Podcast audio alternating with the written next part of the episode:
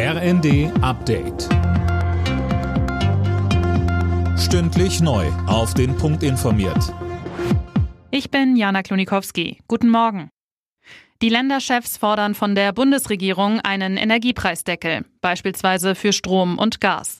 Darauf haben sich die Ministerpräsidenten bei ihren Beratungen über ein drittes Entlastungspaket geeinigt.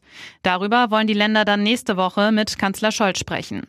Außerdem sollen aus Sicht der Länder untere und mittlere Einkommen zielgenau entlastet werden. NRW-Ministerpräsident Wüst. Wir müssen über Entlastungen auch der Pendler sprechen. Auch da waren wir uns einig. Und wir müssen die vielen kleinen und mittleren Unternehmen stärker entlasten, die besonders unter den hohen Energiekosten leiden.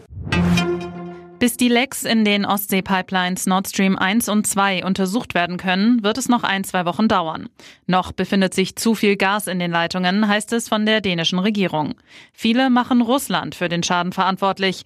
Peter Neumann vom King's College in London sieht für eine russische Beteiligung zumindest ein mögliches Motiv. Er sagte im ersten. Der Energiemarkt wird noch chaotischer, die Preise gehen noch weiter nach oben.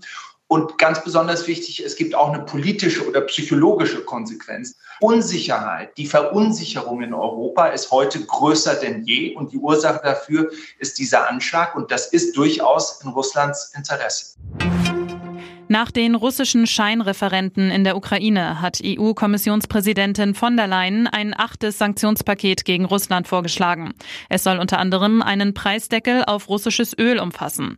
Man sei entschlossen, den Kreml für die erneute Eskalation büßen zu lassen, so von der Leyen.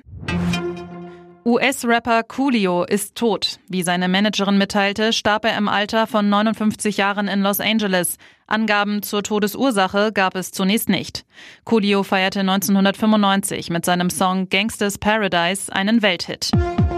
Alle Nachrichten auf rnd.de